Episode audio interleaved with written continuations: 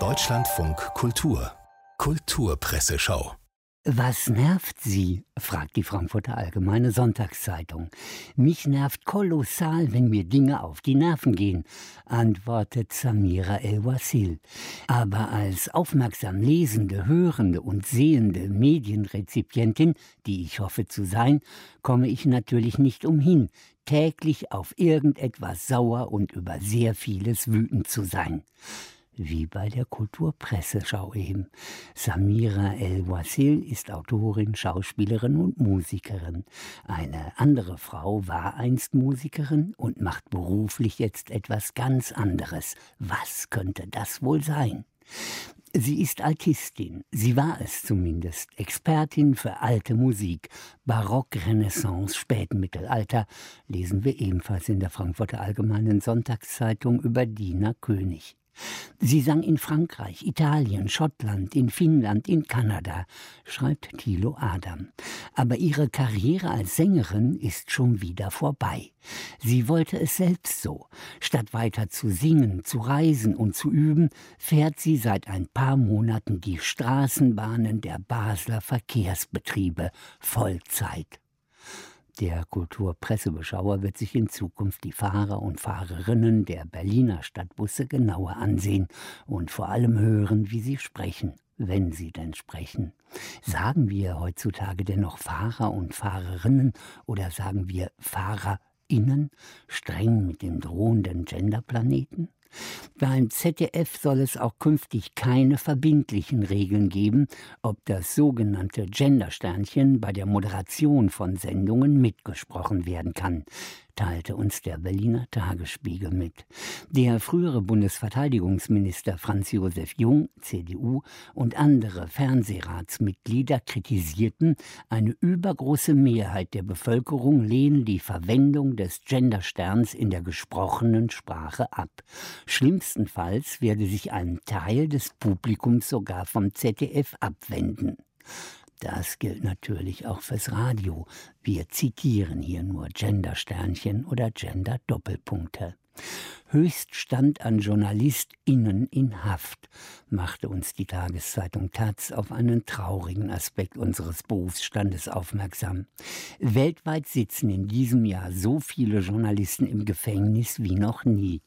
Die Anzahl sei bis zum 1. Dezember auf 293 gestiegen, teilte das Komitee zum Schutz von Journalisten, CPJ, am Donnerstag mit, so eine Meldung der Nachrichtenagentur Reuters. Chinas. Mit 50 Fällen wurden die meisten inhaftierten Journalisten in China gezählt. Dahinter folgt Myanmar, wo am 1. Februar das Militär geputscht hatte mit 26, Ägypten mit 25, Vietnam mit 23 und Belarus mit 19 und sie lassen sich trotzdem nicht unterkriegen, die Medienschaffenden in totalitär regierten Ländern.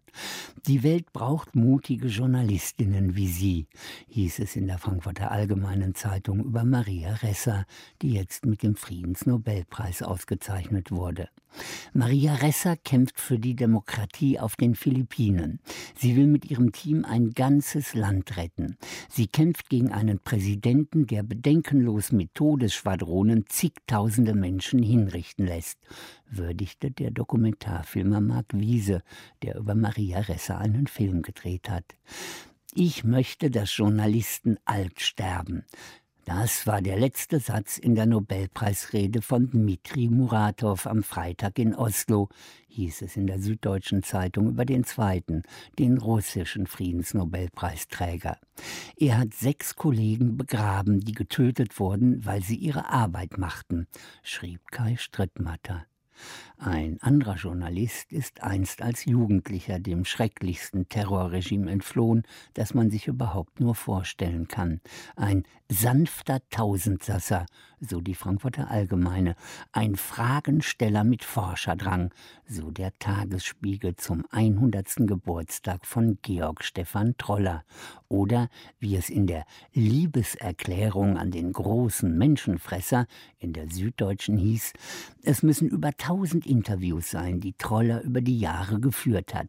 Mehr als 170 Filme hat er mit Schriftstellern, Schauspielerinnen, Rennfahrern, Boxern, Mördern, mit Überlebenden aller möglichen Katastrophen gedreht, schrieb Willi Winkler über diese Jahrhundertfigur, den großen Fernsehjournalisten aus einer jüdischen Familie. Aufgewachsen ist er im antisemitischen Wien. 1938 mit 16. Flucht vor dem Anschluss über die Tschechoslowakei nach Frankreich, wohin ihm zwei Jahre später die Nazis folgen. In Paris taucht er unter, geht nachts durch die Stadt, die ihn nicht kennt, lebt in ständiger Furcht, heim ins Reich deportiert zu werden. Aber er hat zum Glück überlebt und wurde dann für viele, viele Jahre eine prägende Gestalt des seriösen Fernsehjournalismus. Jeder hat genau seine Überzeugung gehabt, sein Leben gelebt, sich selbst so und so eingeschätzt, immer anders erinnerte sich Georg Stefan Troller im Interview mit der Taz an all die Menschen, die er interviewt hat. Meine Aufgabe war, das nicht zu verdammen, sondern wertzuschätzen, es zu begreifen und als menschliche Möglichkeit dem Publikum rüberzubringen. Das war mein Ansatz. Die Leute sollten sich am Des Films sagen, oh Gott, was bringt der Troller hier wieder für Typen heran? Und am Ende, 30 Minuten später, aber das bin ja ich. Glückwunsch.